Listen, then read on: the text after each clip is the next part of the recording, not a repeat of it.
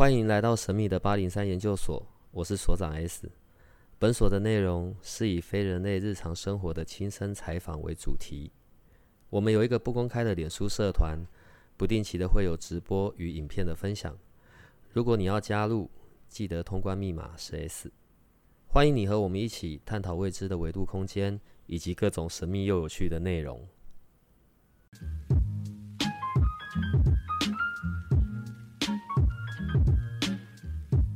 好，呃，今天来到我们八零三研究所的，一样是我们的奇门遁甲的何子怡老师。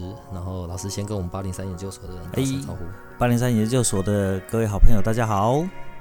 其实，在刚我们要开始录之前啊，然后就请那个何老师帮我看一下我们这个小小办公室录音间。嗯，我觉得整个实在很神奇耶。OK，所以风水也是你专长的项目，室室内的这个风水啊。基本上呢，呃，奇门遁甲不脱离环境、空间、时间、人、事物、情绪状态，这些都会牵扯到其中。那风水也是其中一部分啊。好奇妙，有的时候都觉得我们好像在讲玄学，但实际上这些东西可能比较像科学。啊，它很科学，它很科学。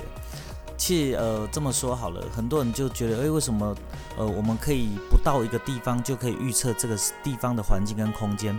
因为这个世界上有一种叫做相对性的物理性，叫做量子缠绕。好，量子缠绕，什么叫量子缠绕呢？就是说你在，呃，比较举例好了，就是有听过叫做。呃，蝴蝶效应，嗯，就是呃，这个南美洲的一只蝴蝶拍动了翅膀，会造成的这个另外一边的大海，美洲的对一个飓风。那为什么会有这个事情？它就是说，任何事情的引动会引动在世界上，甚至是宇宙上另外一个点的一个移动，所以这叫蝴蝶效应。那我们在呃这个量子物理里面讲讲的叫做量子缠绕理论。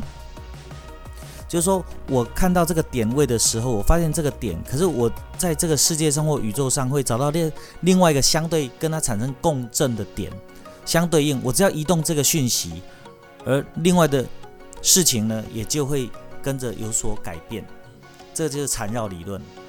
好，所以奇门遁甲，你说它很很玄，一点都不玄，它很科学，因为它就是利用缠绕理论。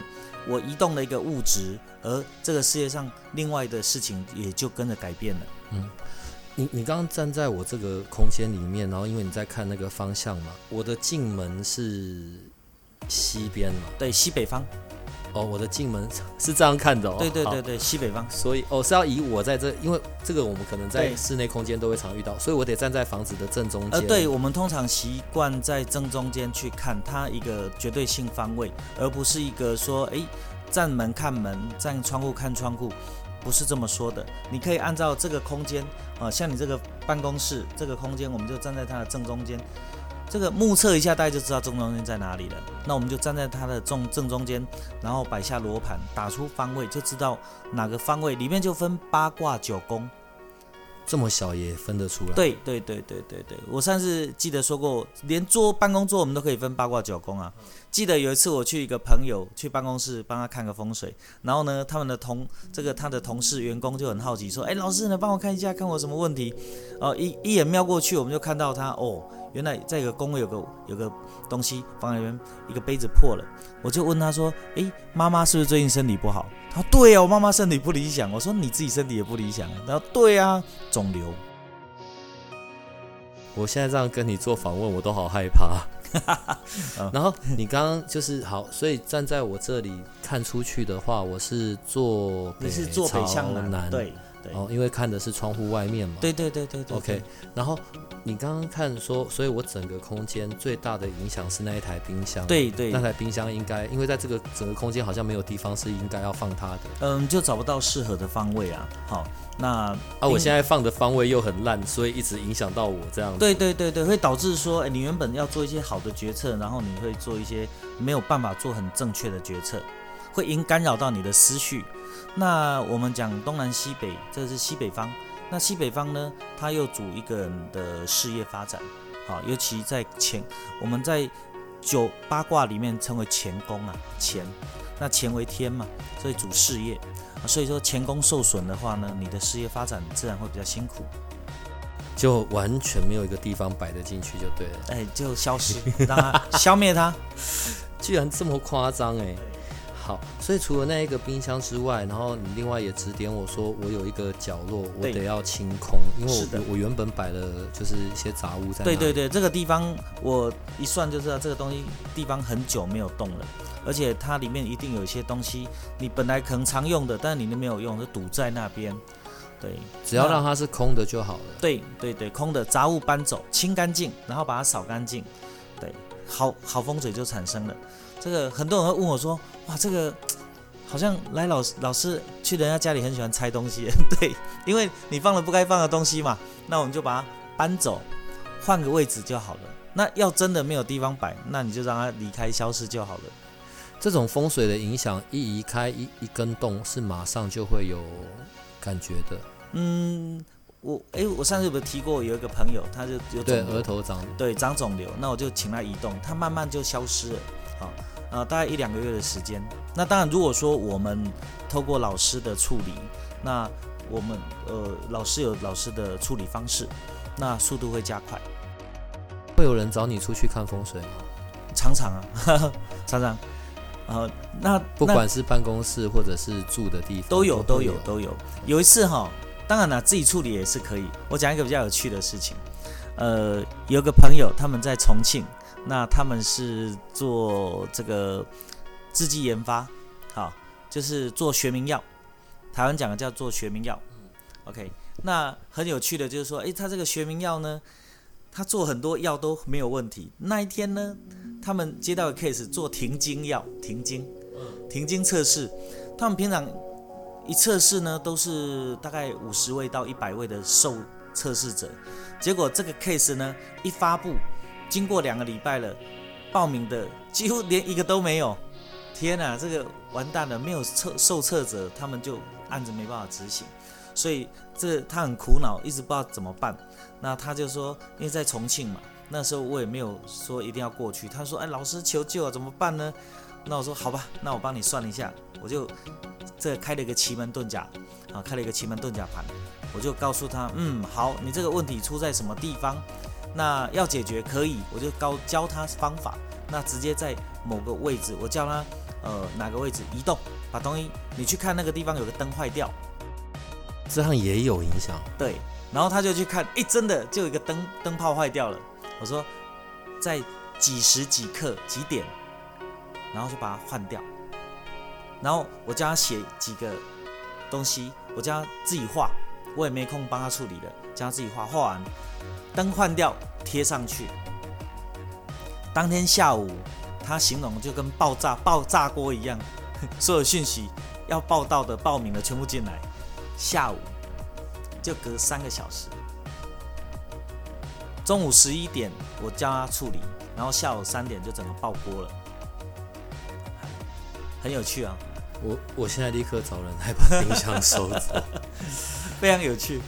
嗯，诶有有一些迷思哦，我刚好趁现在问一下好了。每次啊看一些呃节目或者书上最简单的方式，都会讲说，一般而言，进门的斜对角就是所谓的财财位位，是真的吗？不能说 我每次看着脸在纠结，我就知道你，嗯，好，不能说不是，但是他也未必真的是。又不能得罪别人。对，嗯好，这件事情很纠结，因为说这些的老师我都认识。好，对不起，嗯嗯，好，没关系，在我们节目什么都不用负责任，对，都是我们节目负责任。对，那我要说的就是，呃，不见得一定是啦。我曾经去过一个朋友的办公室，他的进门斜对角四十五度，诶，放一个紫水晶洞，我就说哇，这水晶洞好漂亮啊。那他说，诶，那老师帮我看一下，晶洞放在这边好不好？斜对角四十五度，就是刚刚你说的传说中的财位，放在那个位置，我就罗盘打开看方位，一看，我说您这个放在这边多久？哦，从进来这个开幕就放了。我说那请问贵公司有没有人身体为恙？我只说为恙啊。他说哦有诶，我们财务长。我说有得癌症吗？他脸就垮下来了。三十几岁的女孩子乳癌，嗯，我本来想讲说，所以随意乱讲话真的会害到人，但又觉得这样讲不好。可是不管怎么样，我也还是讲了好。所以其实真正的财位还是必须，就是真的进来看，然后看罗盘，然后还要看在里面的人，是这样子对吗？对对对对对对，他真的不不纯粹。那呃，为什么有几位老师都说四十五度角是财位？是因为这个位置呢比较容易聚气。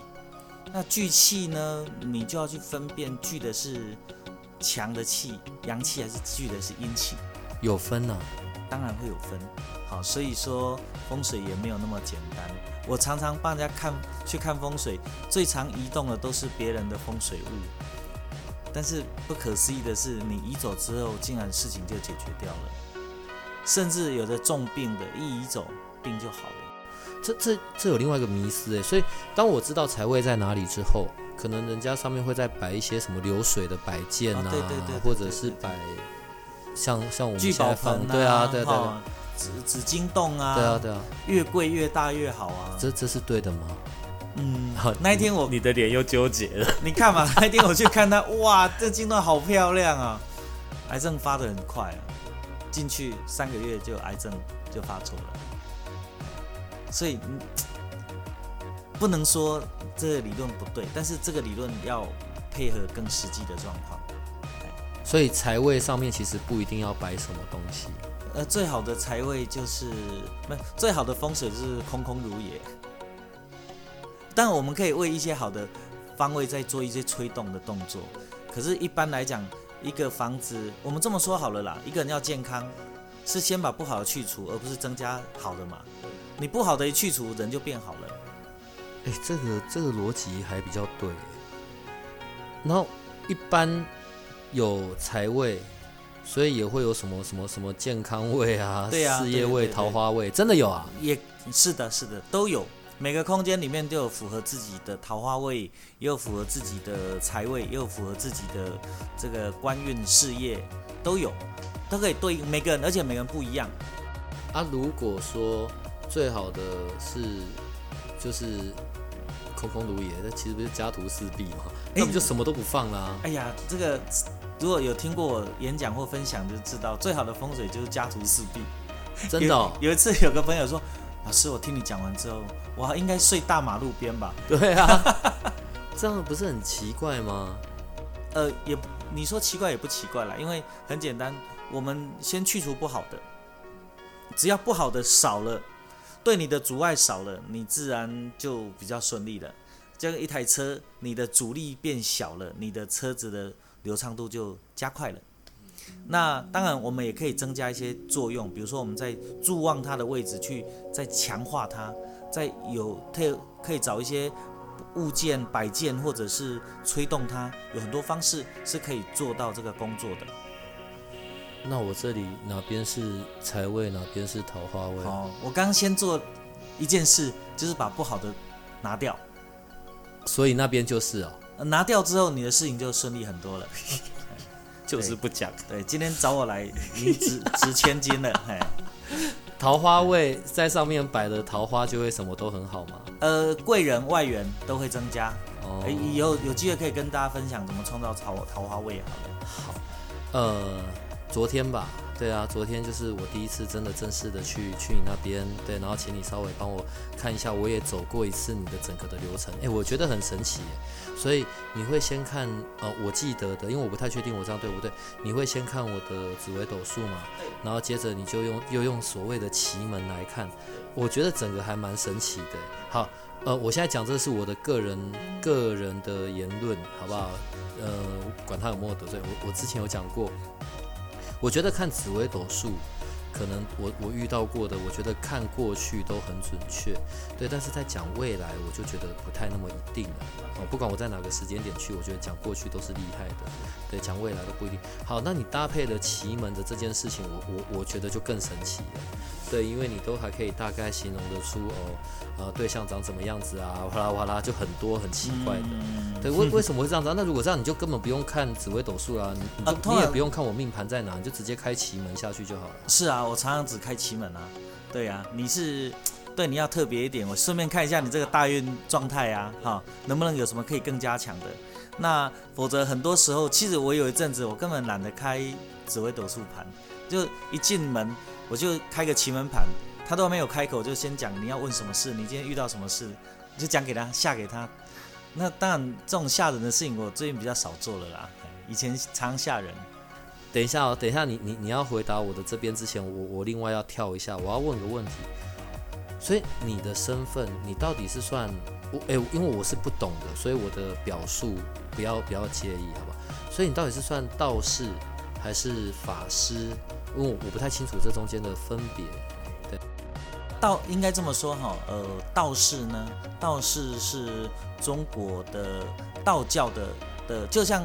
就像佛教里面出家的师傅，那叫叫叫和尚，啊，尼姑、道士啊，那叫师傅。然后呢，呃，那叫法师。然后呢，在道家里面就是道士，哎，在道观里面的就是叫道士，啊，所以你所谓称为道士就是这一种。好，那呃，法师呢，就是你有在操作施法的人都可以称之为法师，哦，所以这两种称呼对我来讲都适用。可是我我知道的我知道的道士好像就是什么什么张天师嘛然后他是有什么第几代第几代对对对对对对对这也也是也是正确的。是那是正确的但是你因为你是就是在学习的你在使用的这些是比较属于奇门遁甲的。对。所以你可能呃不管道士或法师都是可以可以称呼你。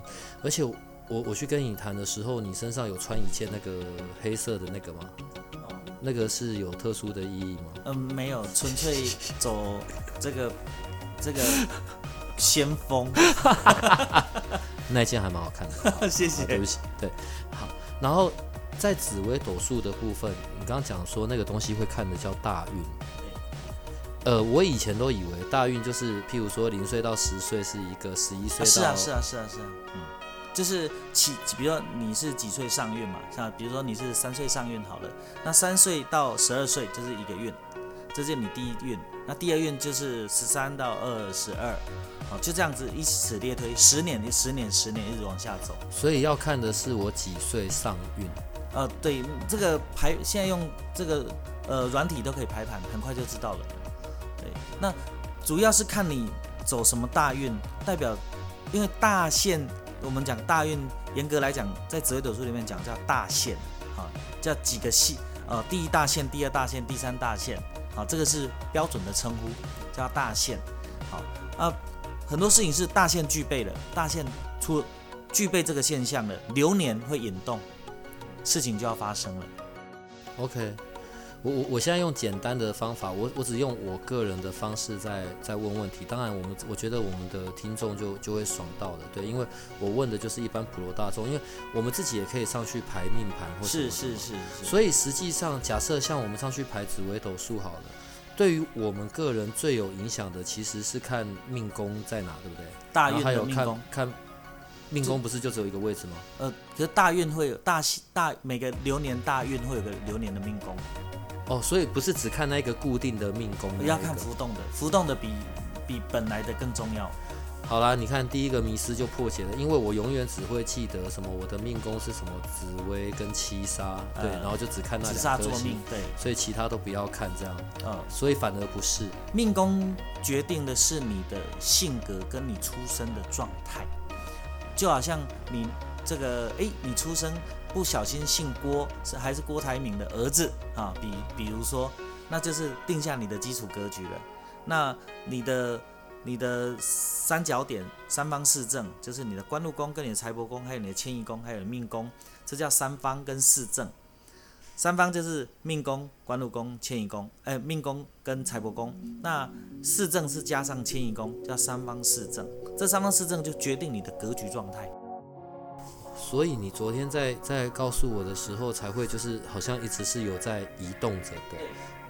我们先把一个人基础创状态先确认清楚。哦，原来这个是这个原来是 Lasers 等级的，原来这个是双 B 等级的。我们先把它定位了。好，那定位它是哪个等级之后呢？我们要看大运哦。每个流年，这十年哪个十这十年你到底开在哪一条路上？所以流年大运一样是可以从紫微斗数里面去看到。啊，当然当然当然，哎呀、好，然后接着你就用又用奇门帮我再看，对，因为那个时候好像就在帮我找一些解的方法嘛。奇门遁甲是解它第一个，当然奇门也可以论命格，好，奇门它可以从用你出生年月日出生的那个时刻，也可以定出你的终身的格局，好，这也可以论。但是呢，因为紫薇也很方便啊，我就不去论，我反而是我会用此时此刻你找我的那一刻，那个 moment，我就会开一个局。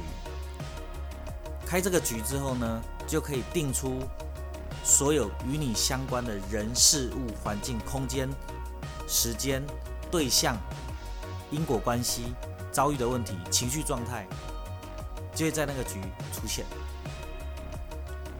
所以你不觉得很神奇吗？有，我现在没讲话，就是我觉得整个很傻眼了、所以进去的时候，然后才再再用奇门帮我看那一些呃所谓的的解法，就是可能我当下遇到的一些状况，或者我想要有的一些指引吧。好，所以其实像昨天这样子，真的就是就是两千块处理完对啊，你不觉得还因为你很忙，你赶着要走，不然可以从行天宫聊到外太空，对不对？你看我那个勾选表东西很多，对不对？对啊，就是你勾什么我就跟你讲什么。大部分的人去，其实呃，尤其现代人，可能都是在某些状态内想要找到一些解决的方法吧。嗯，可是你你记不记得上次我们在谈的时候，你说其实你这些东西碰久了，你最终还是得走入道法这件事情嘛。嗯，这是最后对人终究要进入到另外一个层次。道法是指去到另外一个层次。对对对对对，就是说灵性它会到另外一个层次啦。哎呀，我们现在看到这个层次就是呃这个维度嘛。我们在这个维度里面，其实这个维度里面，人有生老病死苦，你一定会面对这些事情的。那但这些事情呢，你也可以去面对它，你也可以去解决它。可更重要的是，你如何让自己的生命达到另外一个层次，啊，从这个维度到另外一个维度，那这个就是呃道家讲的，你是需要去修炼的。好，这个当然不可能聊这个太，这是一个打开这一门就大课了啦太大了，哎太大大太大了，太大了。。所以我我觉得呃，可能在这么短的时间是不太适合讲到那么大的东西的，也太太超过 over，不不是一般人能够理解的。啊，但我们回过真实的世界，就是说，好，我们可以利用我们所知的这些知识、这些能力，就可以帮助自己，帮助别人，好，得到一些改善。所以我们上次有讲到，在奇门遁甲，它是一个比较完整的、同整性的一个系统系统对一个论述。呃，当然它跟所谓的茅茅山术这些东西又不一样。是不一样的。好，可是我我我现在要再聊到另外一个比较更更深入一点点的东西了，就是那个叫什么开生机日、哦，噪声机，噪声机。好，因为这个东西连 YouTube 上面都有在讨论。对对对，就是什么很企业大佬啊，对或者什么都最很爱做这的就是件事，那个赵腾雄，对，都很爱做这件事情。然后也有人的形容很好笑，他说叫做呃死死死哎死呃活人的墓吧，哎，活人种，哦对对对，活人种。呃，我先理清一下，第一个在奇门遁甲里。噪声机这个算是最最大型的的的的法术吗？我 不应用法术、呃我们这么，说好了啦，呃，还记得我说过奇门遁甲里面有八个门，有修门、生门、伤门、度门、景门，啊，死门、金门、开门、修生伤度、景死经开八门。那生门就是我们可以利用生机来创造生门，生门就是一切的财运、一切的活水、一切的生机、一切的生意，哈，生意、生机跟生相关的都可以由生门创造。哎那生机就是生门的一部分。等一下哦，所以我有些联想，所以这八门各有各的法术，对，我我用法术这个字眼是是可以的哦，各有各的道法，所以造生机就是属于在生门这一块的。YouTube 上面这一些讨论，然后以及说这些企业大佬们哇，然后大老板们其实都有在做这些事，做这个一次我知道金额是很高的，三四十万、五六十万都有。呃，几百万、上千万的都有。你做一次是好，这个呃不会太贵，应该是业界算最便宜的一种。对，但是效果呢还不错。呃，我上个礼拜才上上个礼拜才做做，我们一次做了一些，然后升机做完哦，诶，当天哦，我我当天我在做升机的时候，我就说嗯好，待会我们在做升机的时候呢，会有老鹰飞过来，会有老鹰来。为什么？因为我们会把附近的龙脉龙气给引进来，我要引龙呼龙。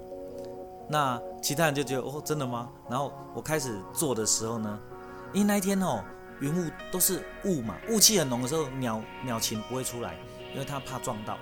诶，结果我开始开始做的时候呢，要开始在引龙气的时候，五只老鹰就从远处飞过来。哎，对，呃，我们有那老鹰，我们刚刚约聘制，你知道吗？哈，时间到来打卡。因为呃，我想一下哦，好，嗯，我因因为这些东西是网络上也都有，YouTube 上面也都有哈。可能像我我所知道的噪声机，呃，需要这个当事人的什么头发呀、血液呀，一点点啊，当然不是很夸张嘛。指甲啊、衣服啊，然后还要做一些，当然还有更多的事前准备啊、拜拜啊、哇啦哇啦，然后还要找地点放，埋起来，哦，哪有那么多地点？嗯，这个啊，而且地点一定要看的吧？当然要好风水，它就是你当做它就是一个一个坟，那风水一定要好。哎，很奇怪，我还活着，然后但是我就得先弄一个我的坟，就是这个逻辑。我想不懂哎，OK，你去想一件事情哈，就是说为什么我们呃祖先要找一个好风水？为什么？因为祖先身上有 DNA，它跟我们身上的 DNA 是共振的。祖先的跟我的一样，还有共振有共振，有共振。那当然了，火化之后共振少，因为它变成碳水化合物了。可是呢，在没有有的早期的祖先是全全身的哈，全葬的。土葬对，那这个葬下去，它跟我们的共振非常的强烈，只要你跟它有血缘的遗传，都会受到共振。好，那祖先跟我们产生共振，所以人家说这个三三这个哈不得不得山上不得一个好风水啊，你阳世间你要得到要发家致富很困难。所以说的也真的是真的，就是如果祖先是葬在一个很好的风水，其实真的就会福荫子孙这样。那当然啦，当然啦。啊，可是现在我们大部分的人都是住灵骨塔哎。是，所以相对跟祖先这件事情有点断绝了。好，可是呢，祖先跟你的的户的 DNA 的的这个共振是隔代隔代喽。阿公、爸爸、我。好，如果我自己把自己创造一个共振的一个磁场呢？那就会很强烈啊！对，所以这种升级效果快，但地点就很有得找了，很重要，很重要。所以我也是很很辛苦的找地点。所以你到你还要去找地点啊，还要拿着罗盘去看啊。所以真的有什么什么电影上老是有一些很奇怪，对对对对，就一些很奇怪的穴位什么，对对对对，什么蟾蜍什么穴什么。那我们先不管那么厉害的了哈，最基本的就是第一个平安，第二个要有运。好，运要能来，所以放下去，诶，要有很明显的磁场，所以也要那个地本身的风水或者是能量是很好的。对，那还有，其实众生机，呃，这可能这个，呃，你挑能讲的就好，这很秘密的哈。对，不过我还是可以分享一下，就是生机种下去，呃，就它有好也有不好，它也有风险的地方，就说你想想看嘛，你盖个房子。你盖在一个风光明媚、风水又好的地方，房子盖好了，那如果不小心，你也没有警卫，也没有安全措施，那你觉得路边的流浪汉会不会进去喝茶聊天？就占地为王，会不会？很，而且不仅占地为王哦，那里面生机里面，嗯，里面都写着你的出生时辰，还有你的毛发、指甲、血液，哇！这超级共振哎，然后他又每天惦记着你，你觉得你的状况会好不好？很危险。曾经有人做过一批生机啊，做下去大概上百人哦。哼，他我我问他们说，哎，你状况怎么样？就忽然间觉得宕机。从那个时候，现在已经快两年三年了，就一直宕到现在。等一下，所以要选择的地方呢，那怎么办啊？第一个选的地方很重要，第二个防护措施也很重要，这要看每个法师的功力了。所以不是只有放下去，而是还得做防护的措施。哇，那防护措施要三重五重一直做。因为我我原本很想的很简单，你知道吗？我原本想的是说，呃，就山上找一个地方，然后好像看起来不错，对，就埋埋下去。然后唯一的风险就是日后这边土地被征收了或者被卖了，要盖房子就很尴尬，这样。没有这个风险有点，就是你盖了一个别墅在在山上，又盖得特别漂亮。盖完之后呢，你还把你的所有个人资料、个人最重要的讯息都放在那个地方。重点是也不没有关门，哈，也没有警卫，就随便让人家进自由进出。那你知道这个灵界本来就很多奇奇怪怪走来走去的。我看你这个房子那么漂亮，他不进去跟你待一会儿怎么可以？待进去又没有人赶你，更开心了。这边住起来，住完还没事，还看到这个主人哇，还有照片，看起来又清秀可爱，惦记着你啊。等一下，等一下，你讲到这害我笑出来。呃，好，假设我我跑去种了，然后就是放着就不管了吗？啊，通常就可以不用管它，对。只只要是好的处理，它就跟你产生一个共振。我不用什么十年或者几个月去看一次东西还在不在？通常通常它会随着时间的磁场会递减，好，磁场会递减。那通常我建议这个风这个生机呢，大概十年。再重做一次，但是那之前旧的那一个呢，不用去挖出来处理一下呃，当然，如果可以的话，就把它清出来，好，重新把它化掉，然后重新做一个新的。所以它的功能的递减是跟我所放在的那一块地是有关系的。第一个地的关系，第二个你的功，你在做生机的功法都不一样吗？像我我们的时间可以持续的比较久，好，那但我说我画的每张符每道符基本上都是这位符主，就是这位当事人本身自己的血。本来不是说血只要准备一点点哦，我都抽一管，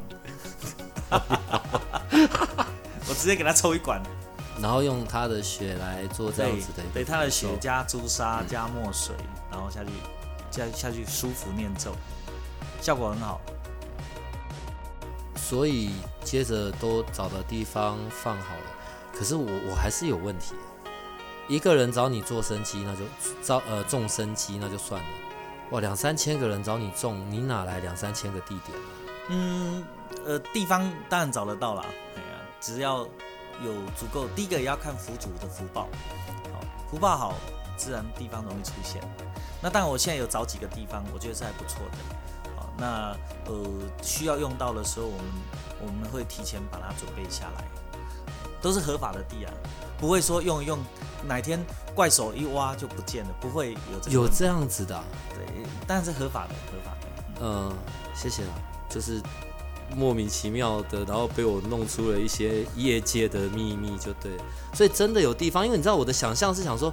哇，那不是跟灵骨塔一样，就是你知道某一个地方，哇，然后挤得要死，里面一堆的那个一堆的生机在里面，这样，然后就分散的那一块地原本有的能量啊，或者是它的要怎么讲，它的好处这样子。呃，这个岛没有关，不会。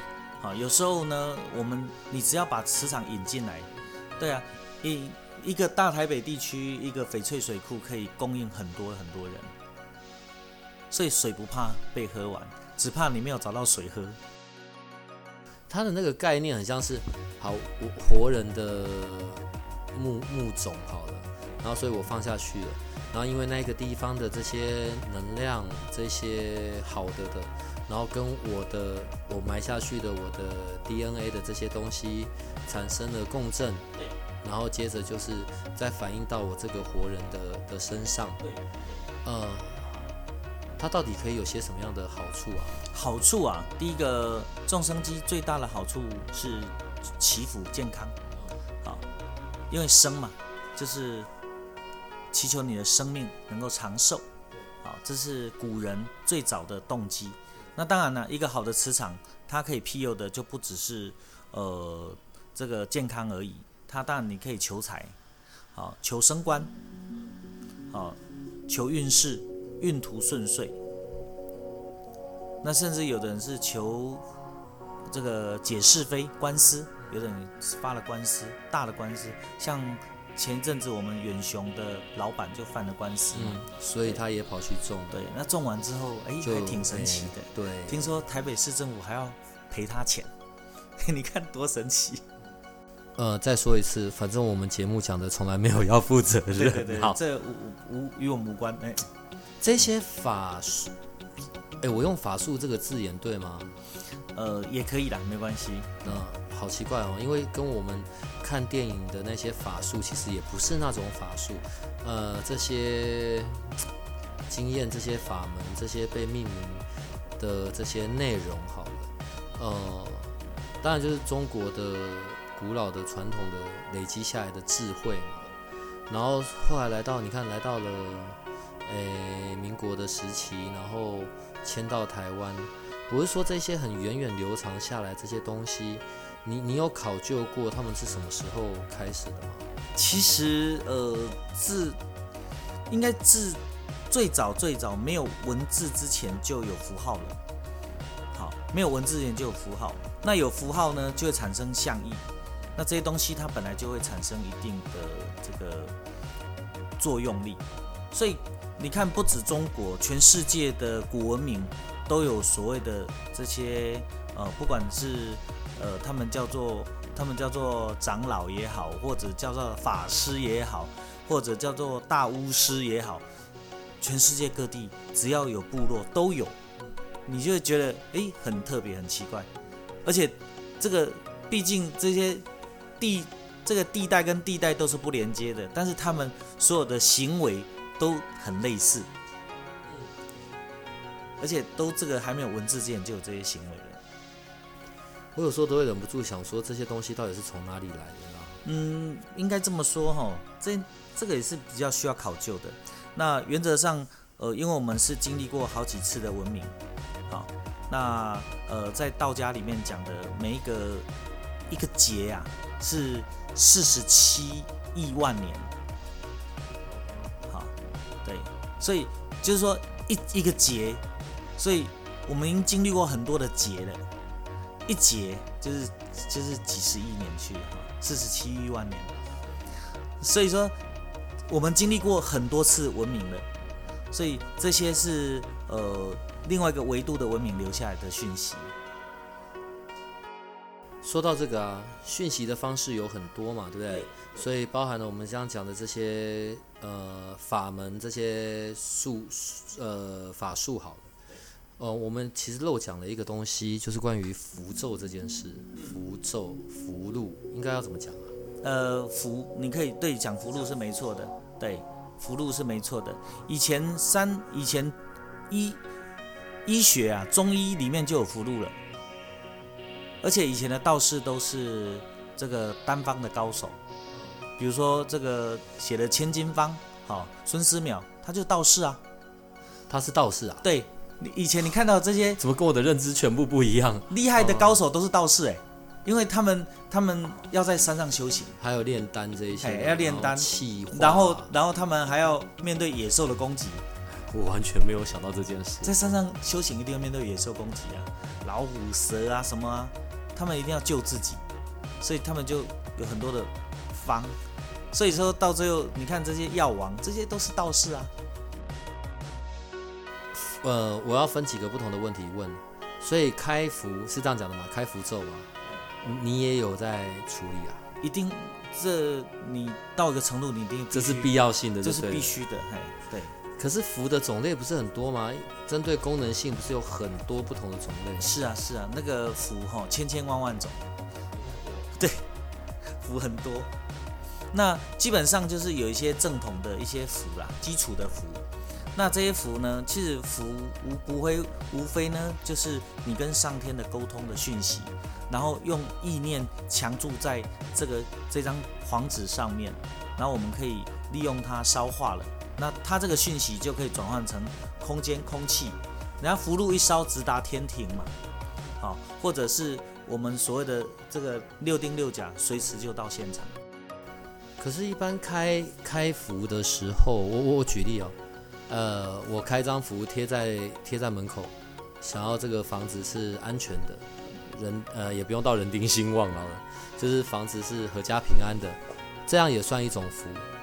福分很多啊，像你讲的，一般像宫，一般台湾比较流行是宫庙开的福，好，或者是一些妈祖庙啊，一些哈，可一些王爷庙，反正一些宫庙开的符，这种符就是大量印制，它用影印的方式，印完之后呢，诶，下一个宫庙的官房，好，那它有一定的灵效，因为它毕竟就是宫庙认证嘛，好，我认证的盖了官房，它有一定效果。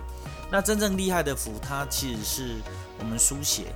好那书写呢？一道符要开出来，它至少会超过二十道的程序。